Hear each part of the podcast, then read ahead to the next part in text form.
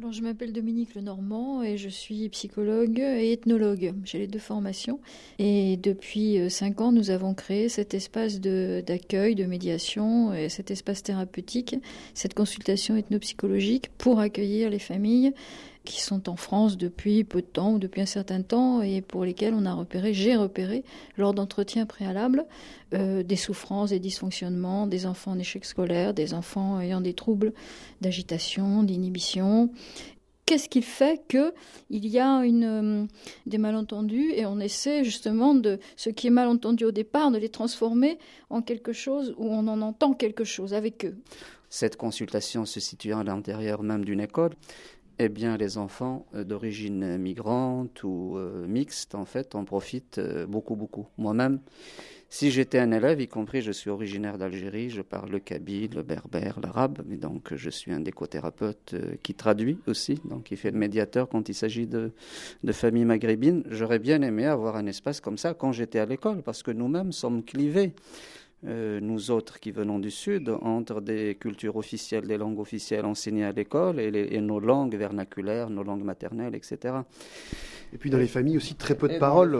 très peu de paroles. Très peu de paroles, notamment pour les migrants. Donc vous voyez, les enfants sont clivés entre le monde du dedans de la famille et le monde du dehors. Et quand ils viennent ici, c'est un peu la gueule du loup. Je vais entrer dans la gueule du loup, je ne sais pas, mon, mon, âme va être broyée, je ne sais pas qui je vais devenir. Et quand ils viennent avec leurs parents et dans la tête de leurs parents, les ancêtres, eh bien, ils voient qu'il y a un métissage possible et qu'à ce moment-là, si euh, les ancêtres sont là, ils peuvent apprendre sans avoir peur, aller vers l'autre, aller vers l'autre culture, s'enrichir de l'autre culture.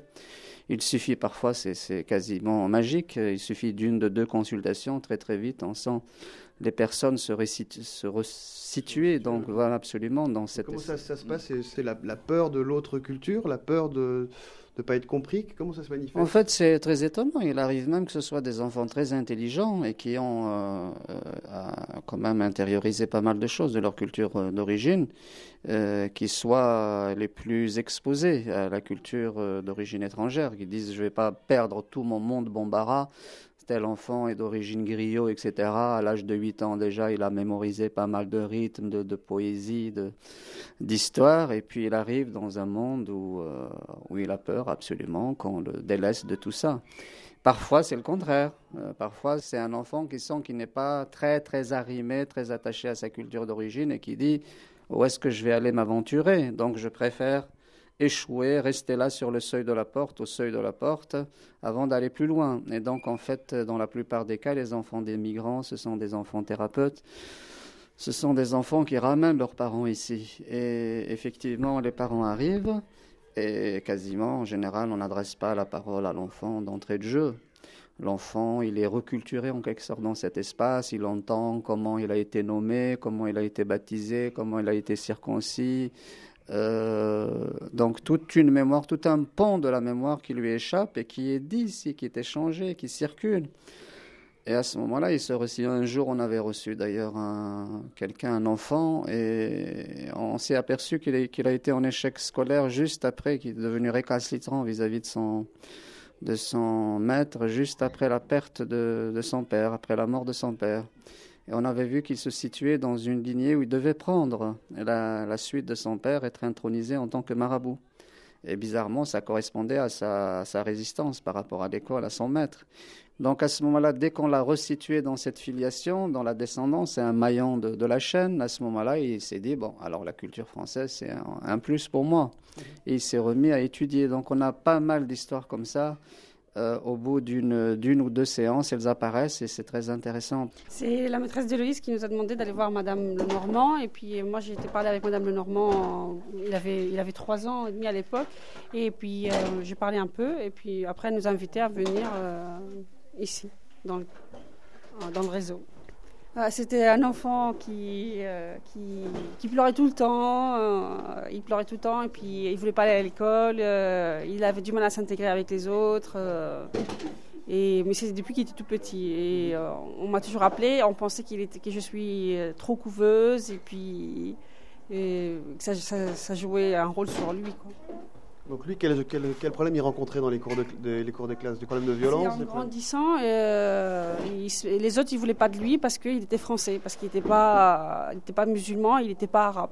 Alors il fallait expliquer, pas seulement à l'école, euh, même au centre de loisirs, quand il faisait du karaté, ils voulaient le taper parce qu'il était français. Il ne faisait pas partie d'eux en fait. On lui a dit, hein, on lui a dit, toi tu n'es pas musulman, euh, tu parles pas avec nous, on veut pas de toi.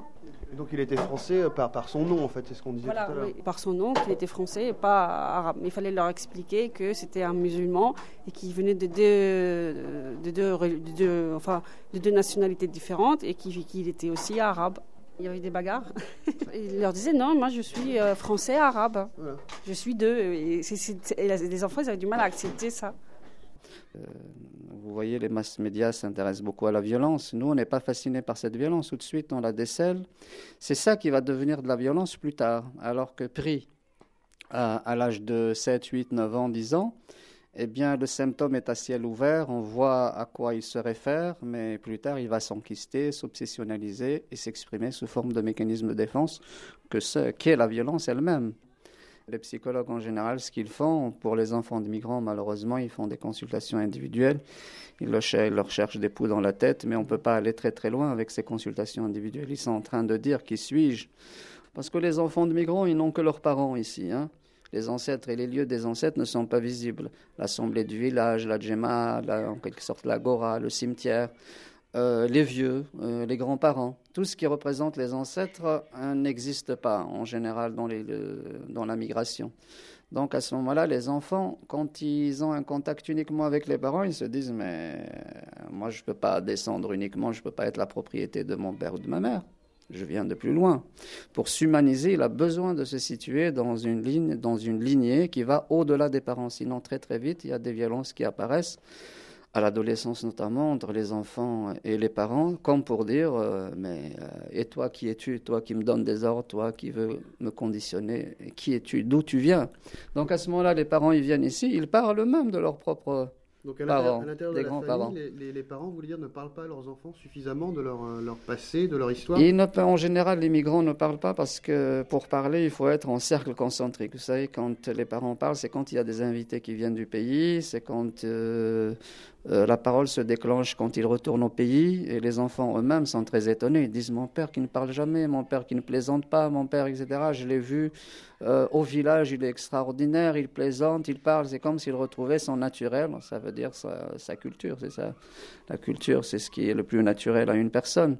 Donc à ce moment-là, il y a ces cercles concentriques qui fait que les gens parlent, mais on ne parle pas les yeux dans les yeux, sauf dans des cas d'initiation ou de guérison, mais directement à une personne.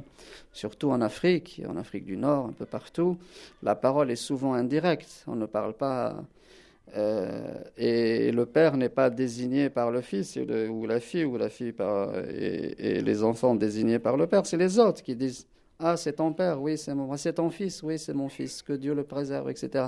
Et à ce moment-là, en termes d'adresse, on situe l'enfant et les parents comme étant des enfants et les parents comme des parents. Et là, dans une situation où ils sont solitaires euh, et, solidaires d'ailleurs, euh, dans une souffrance comme ça indicible entre eux, la parole ne se déclenche pas sauf dans une consultation comme ça, où on parle la langue, une tierce personne, on évoque les lieux.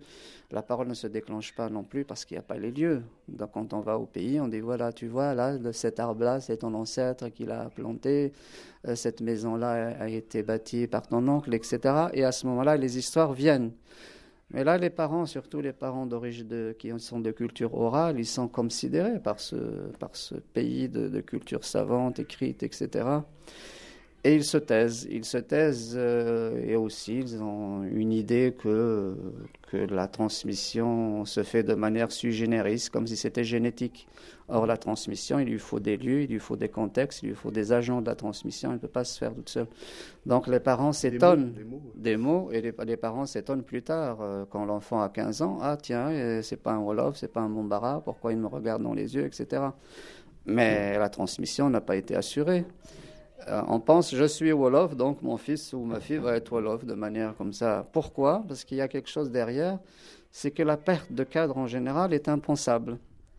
Euh, vous dites un truc rigolo, vous dites pourquoi, pourquoi il me regarde dans les yeux? Par, oui, par exemple, là, c'est un des grands malentendus. Par exemple, ici, on est à l'école entre les, entre les enseignants et les enfants. Tu me regardes dans les yeux, il faut que c'est un signe de franchise, d'assertion, alors que pour l'enfant, c'est un affront. Mais en tous les cas, ça crée un grand malentendu. C'est un des malentendus interculturels, alors que le petit Mamadou, justement, il respecte son, son prof en ne le regardant pas dans les yeux. Le malentendu se situe à l'école. Un exemple de malentendu qui, qui nous vient à la tête, nous sommes dans l'école. À l'école, on va dire, eh ben, euh, cet enfant au CE1 ne sait pas lire, ne sait pas écrire, ne sait pas ceci. Et effectivement, ça crée des difficultés et des dysfonctionnements, même, je peux dire, au niveau de la famille, qui, on a vu dans des situations où les pères sont écœurés, énervés parce que, en migration, et eux-mêmes, ils n'ont pas réussi. Ils veulent que leurs enfants réussissent. Donc, de là, c'est la violence qui s'installe à la maison. Donc, euh, tout doucement, on arrive à comprendre que, bon, cette famille, on lui demande d'apprendre la langue des autres, la langue de, de, de, de, la France. Mais en fait, avant cet enfant, il y avait une langue, une langue d'origine. Il y avait des langues, des, des, des, paroles spécifiques que les enfants doivent connaître. Une fois qu'ils l'ont connu, ils le rangent de côté. Et là, ils peuvent aller n'importe où apprendre le français, l'anglais, le russe et autres. Donc vous voyez qu'à l'école, un enfant comme ça est dans une situation où le malentendu est vraiment euh, quelque chose qui fait mur devant lui. Les gens ont besoin de se situer d'abord dans leur groupe originel. C'est ce qui crée, ces problèmes de bande à l'adolescence, où ils essaient de recréer un groupe, mais évidemment sans verticalité, sans ancestralité, euh, avec des aînés, des, des groupes qui s'opposent en s'opposant aux autres parce qu'ils ne sont pas suffisamment sûrs d'eux-mêmes. Hein. Et ça crée tous ces problèmes qui défraient la chronique hein, au niveau des journaux. Ce sont ces problèmes d'identité. Enfin, c'est le mot est devenu galvaudé d'identité, mais mhm.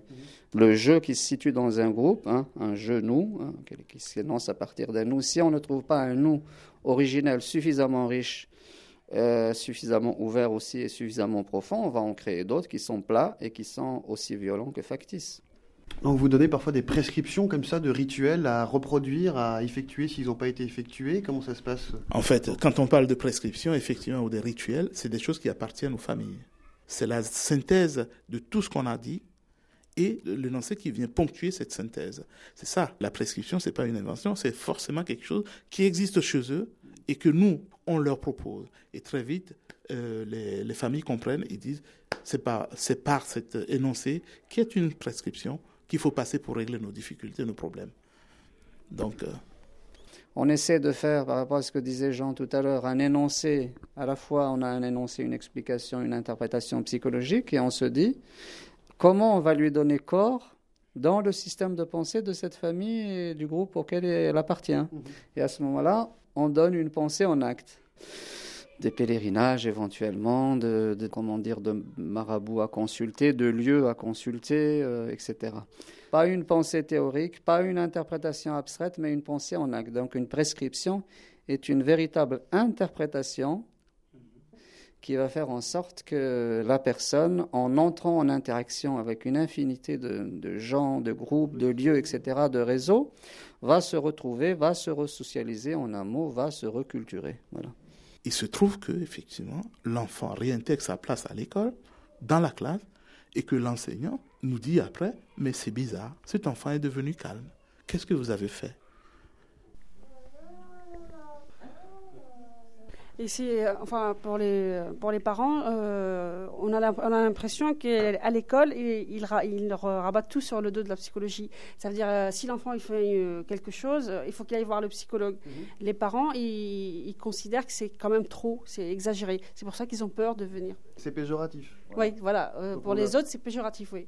Même moi, au début, à chaque fois qu'on m'appelait pour, pour Loïs, pour aller voir le psychologue, je me dis, mais ils vont pas m'appeler pour, mhm. parce qu'il pleure à chaque fois. Ça, ça fait pas dire forcément qu'il a un problème. C'est-à-dire on ne doit pas faire appel tout de suite à, la psychologie. Quoi. Et les autres, ils pensent, enfin, moi, c'est tout ce que, ce que je connais, ils disent la même chose. Ils, disent qu'on exagère un peu trop, euh, de, mettre tout. Euh, on prend mon enfant pour un fou. Voilà, c'est ça. Ils ont peur de dire qu'il est fou ou qu'il n'est pas bien. Quoi. Ici, c'est pas vraiment voir un psychologue, là, il y a déjà plusieurs. Et euh, au début, on avait peur que ce soit un jugement, parce que le fait d'aller voir le psychologue, c'est juger son enfant, en fait. quand on vient voir le psychologue, c'est qu'on est méchant avec ses enfants ou qu'on a un problème avec ses enfants. Vous étiez coupable. Voilà, on est coupable déjà. de voir le psychologue, c'est être coupable. Et euh, en fait, non. euh, on, on parle, puis chacun il découvre. euh, parce qu'un enfant, en fait, on a découvert que, que l'enfant, il peut pas être, euh, mais il peut pas être malade comme ça, parce que lui, il vient au monde, il est, il a rien, et c'est nous qui lui donnons nos problèmes. On a compris. qu'il- on a compris qu'il porte nos, nos problèmes et que les enfants, euh, ils ne doivent pas avoir des problèmes, c'est les, les problèmes des parents sur les enfants.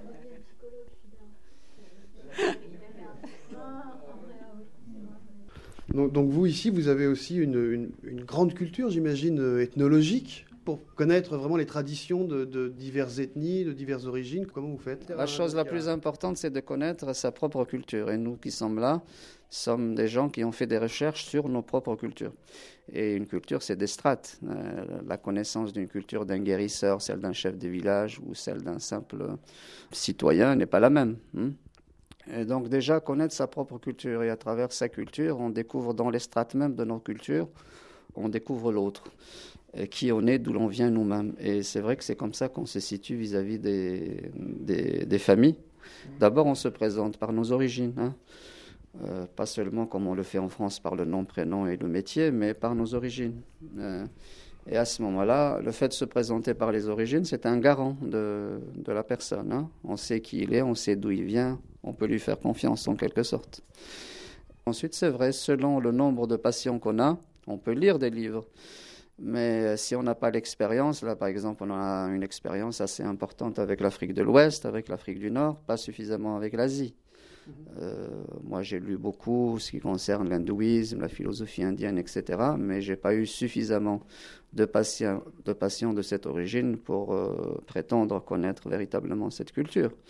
Mais avec l'expérience clinique et la connaissance plus ou moins livresque, on peut, on peut toujours avancer. Et en général, il n'y a que le premier pas qui compte. Euh, Quand quelqu'un vient d'un pays, vous lui dites, euh, s'il vient par exemple du Pakistan, vous êtes azéri, vous êtes pashtun, etc. Ah, vous connaissez Et il vous donne des informations. Mais, voilà, mais si vous ne savez rien, il ne vous donnera rien de plus.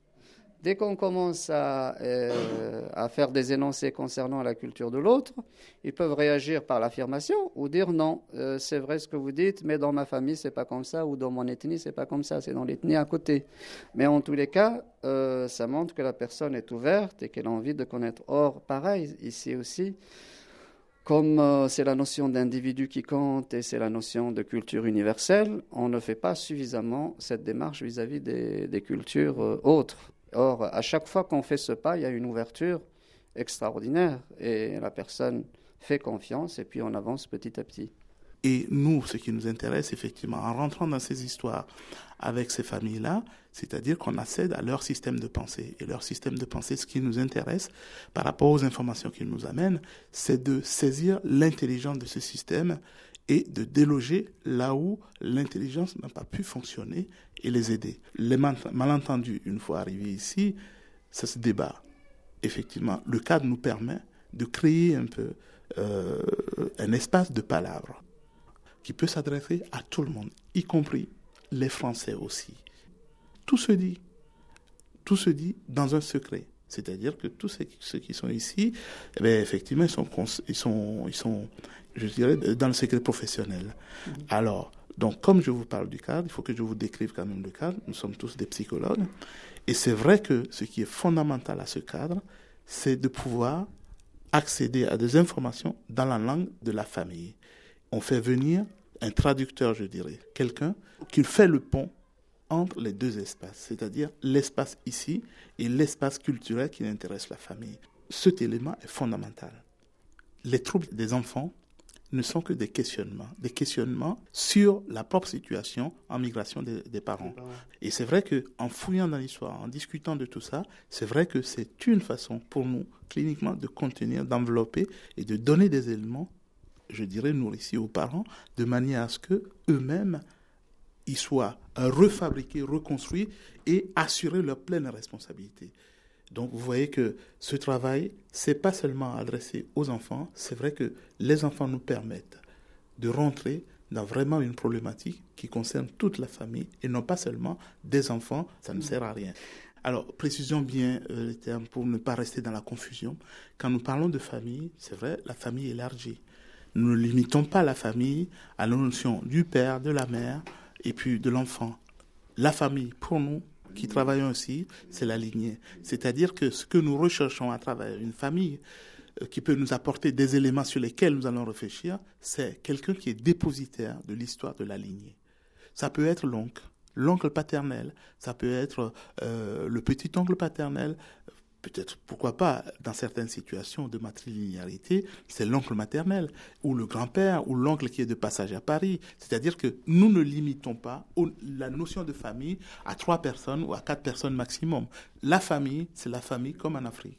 Voilà. Jean vient de citer justement le système matrilinéaire où un juge, par exemple, va demander au père de l'enfant, il va convoquer l'enfant, alors que le, dépositaire de l'autorité de la vie et de la mort, ce sont les, les oncles maternels. Hein. Voilà, par exemple, un, exemple de malentendu. C'est dans le cadre de quelle euh, ethnie ou dans quel pays on peut trouver Ah ben, des ethnies d'Afrique centrale, euh, au Cameroun, euh, etc. Donc, on a des, des ethnies matrilinéaires, absolument. D'accord. Est-ce que vous pouvez euh, nous dire comment vous avez ressenti les violences urbaines euh, des derniers mois? Euh, Pour moi, c'était une réponse naturelle. C'est la souffrance des, gens, des, jeunes qui sont là et qui ne sont pas acceptés. Parce que moi, je, je, sens ça à travers mes enfants. ne pas, ça veut dire on est étranger chez soi. Mais il y a une chose qu'ils n'ont pas remarqué, c'est que si ces, enfants-là, ils étaient contre la France, ils auraient été dans le 16e, dans le 17e, ils auraient pu brûler euh, euh, les voitures ou les, des Français. Mais en fait, ils sont en train de détruire euh, ce qu'il y a à leurs parents. Ils sont en train de détruire chez eux. Ça veut dire, ils détruisent ce que la France leur a donné. Maintenant, débrouillez-vous et trouvez une solution. C'est ce qu'ils disent. Hein. On vous brûle ce que vous nous avez donné. Hamid, est-ce que vous pouvez nous donner votre opinion? Ben, le fait le plus euh, criant, c'est qu'effectivement, il n'y a pas de parole. Et donc, euh, on sait que ces enfants n'ont pas de représentants. Ils ne trouvent pas, le les, les, politiques ne les représentent pas des différents partis. leurs aînés, leurs parents ne les représentent pas, euh, parce qu'il y a aussi des conflits avec les parents, des malentendus notamment. Ceux qui sont sur le devant de la scène ne les représentent pas, ni la mosquée, ni tel prédicateur, ni tel théologien, ni telle personne de SOS Racisme, ni telle autre personne encore plus de ni pute ni soumise. Personne de ces gens-là, ni tel écrivain célèbre maghrébin ou africain, rien. Personne ne les représente. Ils sont à la recherche d'une représentation. Et s'ils ne vont pas dans les partis politiques, parce que c'est ce que disent les gens qui veulent les représenter, ils disent qu'il faut qu'ils aient oui, il faut qu'ils s'engagent, c'est le vote, la citoyenneté, c'est comme ça qu'ils peuvent peser sur la politique de la France, mais c'est parce qu'ils disent mais je vais vendre mon âme. Ce parti ne me représente pas, les gens qui aussi ne me représentent pas. Je crois qu'il y a une alternative véritablement, mais à ce moment-là, il faut chercher les gens. C'est des gens parfois modestes, c'est des gens qui sont dans le quartier, c'est des rappeurs, c'est des chanteurs, c'est des gens peut-être comme nous, bribe par bribe, qui essayent de reconstruire cette langue. Peut-être avec toutes ces personnes, on peut euh, maintenant euh, recréer la langue, la langue dans laquelle ils veulent nous parler. Parce qu'ils sont orphelins, orphelins de langue et orphelins d'État. Parce que ceux qui sont là-bas ne le représentent pas non plus, même s'ils y vont, même s'ils voient de l'argent, etc. Même rejetés, parfois. Voilà, ils sont même rejetés, mais à l'échelle nationale non plus, ils n'ont pas de personne ne les défend. Invisible pour l'État. Hmm. Donc du coup, il euh, n'y a pas de parole. Eux-mêmes, ils disent, euh, j'ai lu dans les journaux des jeunes dire euh, Nous ne sommes pas des chiens, mais nous réagissons comme des animaux. Nous ne sommes pas des chiens. Nous ne sommes pas des chiens, ça veut dire nous avons quand même, on a parlé aujourd'hui de filiation, d'affiliation, nous avons une filiation, nous avons une appartenance, nous avons une dignité. Nous ne sommes pas des chiens. Parce que le chien, du point de vue euh, de cette culture maghrébine, c'est celui qui n'a pas de, qui n'est pas dans une filiation. Mais nous réagissons comme des animaux, ça veut dire nous n'avons pas encore de paroles construites pour dire ce que nous sommes, ce que nous voulons. Et c'est ça que nous faisons, nous, dans les médiations, dans les thérapies, c'est de construire petit à petit une langue. Et cette langue, je ne l'ai pas entendue, Je ne l'ai pas entendu nulle part dans les débats qu'il y a entre les politiques, etc. Ça devient un discours franco-français qui ne tient absolument pas compte de ce que vivent, de ce que sont ces jeunes, de ce qu'ils vivent, de cette, euh, de leur nature, hein, entre deux mondes, entre deux mondes. Hein. ils sont dans ce monde-là, mais ils coexistent aussi. Les, parents là-bas, les cousins connaissent leur existence ici, hein. donc ils ont leur double là-bas. Et en même temps, ici, ils sont dédoublés euh, entre la maison et le, le dehors. au seuil de la porte, ils se dédoublent comme s'ils étaient deux. Euh, donc, euh, les cultures dont sont porteurs ces jeunes ne sont absolument pas euh, prises en compte. C'est incroyable, un pays aussi riche que la France, du point de vue de la culture savante, toute cette ethnologie, tous ces livres, tous ces ethnologues, et on dirait subitement, la culture Bambara, au bout d'une génération ou deux, elle disparaît. Ah, qu'on a des tonnes de livres sur les Bambara, sur les griots, sur les... Comment, par quel miracle, ces Bambara disparaissent en une ou deux générations. C'est extraordinaire. Et donc, vous voyez, j'ai aussi le ton parce que c'est vraiment une colère.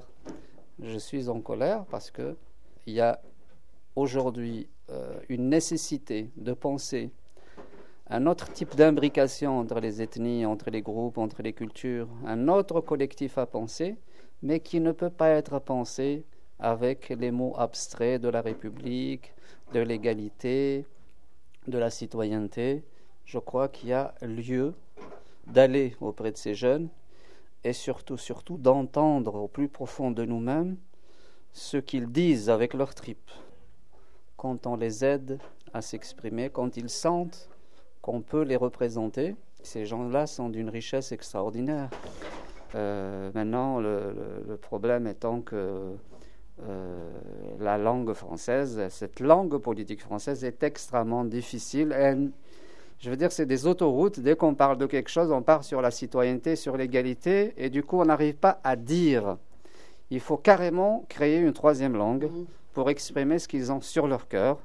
Un jour, il faudrait peut-être que la France s'ouvre aux autres langues. Mhm. J'aimerais bien qu'on fasse une interview de parents dans leur langue d'origine, en kabyle ou en wolof, ou en évé ou en baoulé.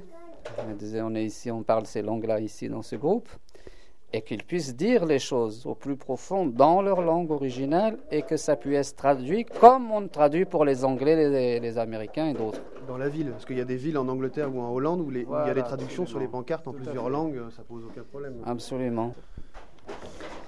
Pour répondre à cette question, effectivement, parlons de l'expérience des parents avec les institutions. Euh, prenons la justice eh ben, les parents, euh, leur première expérience, ça passe par l'enfant. Mais j'ai vu dans des situations où on convoque le parent et l'enfant, mais la justice, au lieu de recevoir d'abord les parents, il reçoit l'enfant. Et quand on reçoit l'enfant avant les parents, mais qu'est-ce que vous voulez que les parents puissent dire, raconter après au, au juge? Là, de fait, c'est une façon de nier, de bannir directement l'autorité parentale. Vous voyez que ce que je suis en train de vous raconter, bien sûr, je le, signifie en tant qu'expérience avec les institutions, mais avant tout, je voudrais dire l'accueil des parents. Ils n'ont jamais été accueillis dans ce pays. Comment, dans un pays, dans une terre de migration, en l'occurrence la France, qui a une richesse avec euh, l'extérieur, comment se fait-il qu'un grand pays comme ça ne sache pas accueillir justement les gens qui viennent de ces colonies tout simplement? Mais moi, je vais vous dire, vous savez comment on accueille chez moi. Déjà, vous venez chez moi, je vous accueille, je vous reçois. Je vous donne d'abord un fauteuil. Je vous fais asseoir dans votre fauteuil. Vous ne me dites pas bonjour. Ensuite, je vous donne de l'eau à boire de manière à vous rafraîchir. Et puis après, je dis, bon, voilà, je m'assois et je dis, vous pouvez me dire bonjour. Vous voyez le temps qu'on prend? Dites-moi bonjour, vous me dites bonjour, et dans l'occasion, je vous demande Comment ça va La famille va bien Et le frère que j'ai croisé l'autre fois, est-ce qu'il va bien? Alors, qu'est-ce que je suis en train de faire? Tout simplement de vous humaniser. De vous dire, l'espace qui vous accueille, c'est l'espace d'un humain. Et cet humain est en train de vous humaniser, de vous poser. Effectivement, à partir de là, je vous demanderai qu'est-ce qui vous amène, quelle, est, quelle question qui vous accompagne chez moi? Vous voyez que c'est toute une démarche à faire. Et aujourd'hui, mais j'ai le sentiment qu'on n'est plus dans ça. Et quand on rencontre quelqu'un et qu'on demande et qu'on commence à poser des questions, ben, tout de suite, on dit, on est, euh, c'est l'intimité. Ben, c'est manque de liberté. On ne considère pas la personne. Donc vous voyez que la gestion des malentendus et des confusions devient un problème aujourd'hui. On ne s'entend plus. Dans la même langue, on ne s'entend plus et on n'est plus d'accord sur les mêmes, euh, les, les, mêmes intentionnalités. Et ça nous pose énormément de problèmes. L'autre euh, euh, confusion, malentendue, moi je trouve qu'il y a, c'est entre culture et citoyenneté. Oui, effectivement. Aujourd'hui, quand on parle de culture à, à l'extérieur, la confusion, elle est manifeste, puisque moi, quand je parle de culture en parlant d'une personne ou en parlant d'un groupe, mais ce n'est pas de la culture savante, ce mhm. c'est pas le cinéma, c'est pas le théâtre, c'est tout simplement comment est la personne, rencontrer la personne, comment rentrer en contact avec la personne, qui êtes-vous, comment vous manifestez, quelle logique qui vous anime tout simplement? Une rencontre simple. Aujourd'hui, ça devient un malentendu. Et c'est confus avec l'intimité, c'est confus avec la liberté, c'est confus avec... Euh, on est dans la confusion avec tout ça, qu'on manipule d'un seul coup. Mais pour le compte de qui? Au nom d'une liberté, au nom d'une France, au nom d'une citoyenneté. Je pense que c'est un faux problème, vraiment un faux problème grave. Moi, je fais par exemple des groupes de parole et euh, des parents me disent euh, qui ont vécu la colonisation me disent mais à la limite euh, lors de la colonisation on était mieux représentés.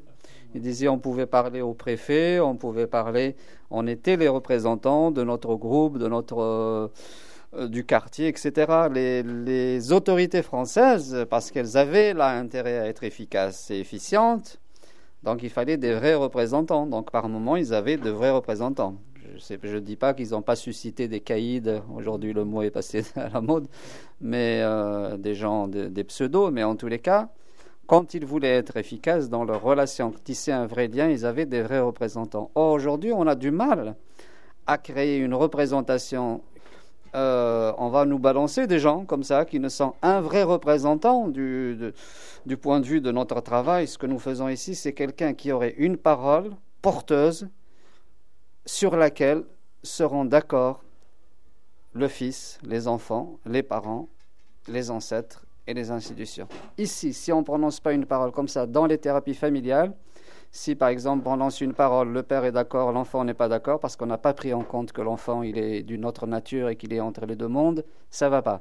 Si on dit une parole qui fait l'inverse, ça va pas. Si on, je dis une parole pour le parent et, l'enfant et que, qui ne tient pas compte de la logique culturelle, par exemple patrilinéaire des ancêtres, etc., ça va pas. Euh, si je prononce une parole comme ça, comme si j'étais au Togo, en Algérie, ça va pas. Il faut que je tienne compte des, éléments d'ici, des règles et des lois d'ici. Il faut aller les chercher. Comment est-ce que ça, comment ça se fait que quelqu'un qui est sur le terrain depuis 20 ans, 25 ans, ne soit jamais perçu par, euh, par ceux qui sont là-haut? Il y a une vraie coupure entre le haut et le bas. Je veux dire. Euh, on n'a pas envie de s'investir, c'est une question d'investissement parce que c'est des, des, figures médiatiques, mais il n'y a pas d'investissement Absolument. Euh, c'est ça. Et du coup, du coup, les gens, euh, sachant qu'on ne va pas venir les trouver sur le terrain, qu'est-ce qu'ils qu'est-ce qu'ils font? Ils n'ont de cesse d'utiliser leur travail avec les migrants comme des escabeaux pour monter très vite et les laisser ensuite mmh. passer dans les ministères, passer dans les, les médias, etc. Mais personne ne restera avec les migrants sur le terrain tout en continuant à être un représentant. Vous êtes sur le terrain, vous n'êtes pas un représentant. Vous quittez le terrain, vous devenez un représentant, vous êtes enfermé dans votre secrétariat, votre bureau, et c'est fini, la coupure est faite. Donc voilà, c'est un vrai problème. On parlait là il y a quelques années de la France d'en haut, la France d'en bas, mais véritablement il y a un problème d'incarnation de, ce pouvoir, il n'est pas visible. Euh, il y a un un problème aussi de représentation. Et la représentation, si ces jeunes ne sentent pas qu'il y a des personnes qui vont dans le sens de ce que je disais tout à l'heure, ils, ils, y vont pas. Ils vont pas vers les associations, ils vont pas vers les partis. Parce qu'ils disent, on va aller vers les partis déjà qu'on est coupé, en plus, en morcelé, on va encore se morceler, on va, ça sera la guerre civile entre nous, entre nous, alors que là, dans le quartier, on est tous unis, etc même entre maghrébins et africains, entre maghrébins de différentes ethnies, etc. Mais si on se disperse dans les autres partis qui ne nous, représentent pas et dans lesquels on ne peut pas se lever, se laisser couler comme si on était des éléments passifs, c'est à eux de créer leur propre contenant. et à eux avec ceux qui sont à la base et qui travaillent avec eux. C'est entre ces deux-là que vont se faire le tissage qui va les contenir. Il faut se poser. En Afrique, on dit il faut s'asseoir. Au Maghreb, on dit il faut s'asseoir. C'est pas avec un micro. Là, vous êtes attardé avec nous quand même. Mais c'est pas en venant avec un micro rapidement, on est assis vraiment. En arrivant comme ça, et les jeunes vont dire ce, ce dont ils ont besoin. Non, ils vont pas dire. Ils vont dire on veut un gymnase. Et le lendemain, ils vont le brûler. Parce qu'on ne s'est pas assis avec eux. Et s'asseoir avec eux, c'est aussi s'asseoir avec leurs parents parce qu'ils ont une partie de la vérité et l'autre partie, elle est chez les parents, et l'autre partie que peut-être cachent les parents, elle est chez les ancêtres. Il faut des interlocuteurs par rapport à ces cultures que j'appelle les ancêtres. Donc à ce moment-là, on saura ce que veulent vraiment, on saura ce que veulent vraiment ces groupes. Dans les groupes de parole, par exemple, quand on s'assoit et que le temps s'arrête et qu'on ne regarde pas la montre, lors des veillées, les gens s'expriment. Ils me disent beaucoup d'Africains notamment, s'expriment et me disent c'est cet échange que nous voulons, c'est ça que nous recherchons. Et bizarrement, dans les institutions où j'interviens, euh, il y a toujours un doute au début. Ils disent Ah, ils vont pas venir. Ah, vous pensez qu'ils vont rester deux heures Ah, je dis oui, si on s'assoit avec eux, ils vont rester, ils vont parler. Et c'est étonnant à chaque fois, c'est la surprise. Ils disent Mais c'est pas possible. Ils parlent, on arrive à créer avec lui ce lien de familiarité. Les, travailleurs sociaux sont tout émus, les enseignants, etc. Il y a une émotion qui se dégage parce que on est dans l'accueil et ces gens-là savent ce que c'est que l'unité, la converger vers l'unité, ils savent ce que c'est que la diversité, ils savent conjuguer la diversité avec l'unité. Pas avec les mêmes concepts qu'on nous distribue, égalité, etc., de principe, la République idéale, mais véritablement sur le terrain. Ils savent comment ils, savent s'imbriquer les uns par rapport aux autres, les Turcs, les Maghrébins, les Africains de l'Ouest, etc. Ils savent comment conjuguer diversité et unité. Donc il ne s'agit pas d'uniformité imposée par le haut, il s'agit de diversité et d'unité, une unité cordiale à partir du cœur. C'est de là que vient le mot cordial. Donc à ce moment-là, ces, personnes-là, on aura des représentants, les vrais représentants des groupes. Donc il faut susciter, ils sortiront, il faut les... Voilà, si on crée des cadres de parole, les gens qui représentent les groupes vont immédiatement mm. émerger. à Montfermeil, là où, il y a, où ça a brûlé, il y a un an, j'ai animé un groupe de parole tout de suite. Il y avait des, des représentants du groupe, par exemple, des Soninke. Ils ont dit, on est là. Ils ont repris l'initiative sur le terrain. Et ils ont dit, mais cette parole-là, c'est pas possible. Il faudrait qu'on ramène nos enfants. C'est eux-mêmes qui ont ramené leurs enfants, avec les Chaldéens qui sont d'origine euh, chrétienne et les Africains de l'Ouest qui, sont quand même euh, musulmans. Ils sont arrivés à s'entendre. Et, les relations se sont, se sont retissées hein, entre ces différents groupes. Mais en tous les cas, l'idée de susciter des représentants aujourd'hui, dans cette phase actuelle, est primordiale on dit oui, c'est, sinon c'est le communautarisme, etc. Ça se passe très, à ce niveau-là précis, ça se passe très bien en Angleterre. La police a affaire aux représentants. Ils ne courent pas derrière des enfants de 11 ans. Ils vont aller vers les parents, ils vont aller vers les chefs. Et ils disent, voilà, vos enfants sont en train de faire ceci, cela à ce moment-là. Oui, ils auront une autorité. Pas comme on disait tout à l'heure, euh, on a travaillé. Et en culpabilisant les parents. C'est souvent, on a, on a travaillé énormément pendant des années avec le concept d'autonomie d'émancipation, donc extraire la personne de son groupe, détruire l'autorité des parents, et puis quand on a échoué, on est arrivé avec le concept de parentalité. Moi, je disais souvent que les parents sont déjà alités. Et puis on arrive également, et eh oui, c'est trop tard. Et on arrive aussi, maintenant, pire que ça, avec l'idée de punir carrément les parents. On les a déjà punis en cassant l'autorité qu'ils avaient sur leurs enfants. On va les punir une deuxième fois après avoir suscité un conflit entre eux et leurs enfants. Et ces parents le disent dans les groupes de parole. Ils disent, écoutez, l'assistante sociale dont on a parlé tout à l'heure, qui vient dans, le, dans, la maison, qui suscite la, qui, qui, quand il y a une mésentente, bien sûr, due à des violences, etc., multiformes dans le couple, elle va aller vers le divorce, émancipation de la femme, parce que la femme en Afrique, etc., l'émanciper.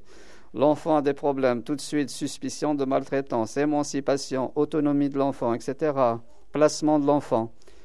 Et, euh, et, donc, les parents disent on a donné, on a cru, enfin, on a donné raison à nos enfants, parce que des fois, même, ils peuvent se plaindre, contre nous. Et maintenant, on n'a plus d'autorité sur eux. Donc comment rétablir cette autorité? Mais on, la rétablit en faisant en sorte que les institutions hein, s'adressent aux représentants légitimes, pas les représentants, les faux représentants, les factices. On a des factices. Les représentants légitimes d'un quartier, ça peut être quelqu'un qui travaille dans la ville de Paris, balayeur, technicien de surface, comme on dit aujourd'hui. Et derrière ce balayeur de surface, Bombara, il y a un grand griot. Hein. Il, y a, un sage. Il y a. moi, je suis toujours étonné par la sagesse, par la, la richesse de ces populations. Vous arrivez dans un monde, dans une classe même, les gens étudient la géographie, l'histoire, les cultures iraniennes, la culture. Mais les gens sont dépositaires de ces cultures. Ici même, dans n'importe quel groupe, dans n'importe quel quartier, il y a de la géographie, il y a de l'ethnologie, il y a de l'histoire à faire. Ces gens sont porteurs de mémoire, ils sont très riches. La France a besoin de cette richesse culturelle. Elle se prive volontairement de cette richesse parce qu'elle pense que en une génération ou deux, les gens vont s'immerger, disparaître, sans pour autant en plus avoir les droits, puisqu'il y a cette égalité de principe et qui ne devient pas une égalité effective. Euh, quand on parle d'intégration, moi je dis comment les gens intègrent la culture du pays d'accueil à l'intérieur d'eux et comment cette culture intègre ce qu'on lui apporte. Donc il s'agit d'un échange en fait, c'est pas d'une assimilation, voilà. Les plus grands perdants, c'est la France. Parce que ces enfants-là représentent un nombre assez important et vont être les, les citoyens en devenir. Et ces citoyens en devenir, on les laisse dans cet état-là. Économiquement, je pense que nos grands penseurs n'ont pas encore fait le calcul, mais je crois qu'il est temps qu'on reconsidère quand même sur un plan économique ce qui s'est passé de manière à mieux traiter ces enfants qui sont censés peut-être colmater les trous de la sécurité sociale, remplir nos caisses et même, je dirais, ces gens, ces grands pensants qui seront vieux, ce sont ces enfants qui cotiseront dans ce système si toutefois il n'est pas, si, toutefois il n'est pas changé. Oui, ben bien sûr, c'est de cotiser pour payer et leur retraite. Donc je dis, faisons attention, faisons vraiment attention. C'est un avertissement pour le devenir de la France tout simplement.